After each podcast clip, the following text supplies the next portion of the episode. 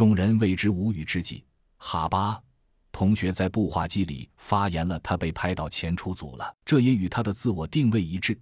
想要取得信任，最好的办法就是那头名状，而眼下那头名状最好的办法就是跟着前出组去抓虫子。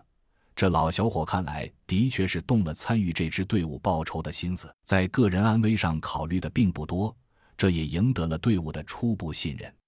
只听这哥们儿不无酸意地说：“你们的队伍一直这么……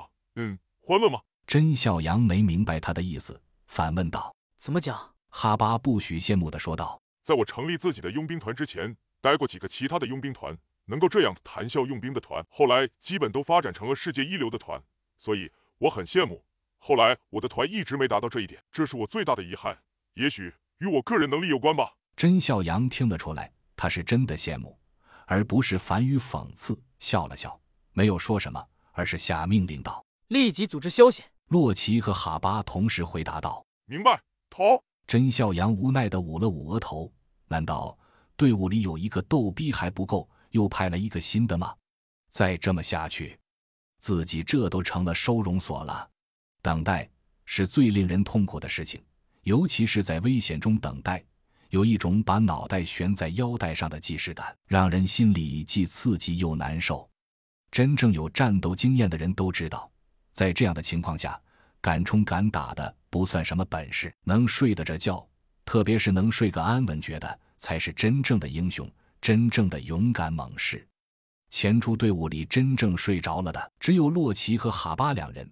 哈巴是因为多年雇佣兵生涯磨砺，养成了任何时候睡眠休息第一的好习惯；而洛奇则是因为心大，其他九个人，包括二十二在内，没有一个睡踏实的。这大概就是科班精英和真正战场老兵之间最大的区别吧。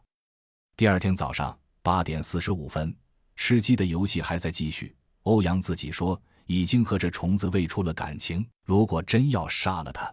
他还真有些舍不得。时间一点一滴的过去，八点五十七分，步话机里传出了洛奇的声音：“我们已经到位，是否开始行动？”甄笑阳手指放在送话键上，久久没有按下。洛奇知道老兄弟在下决心，也没有催促。直到八点五十九分，甄笑阳终于下定了决心，计划是自己定的，自己负责。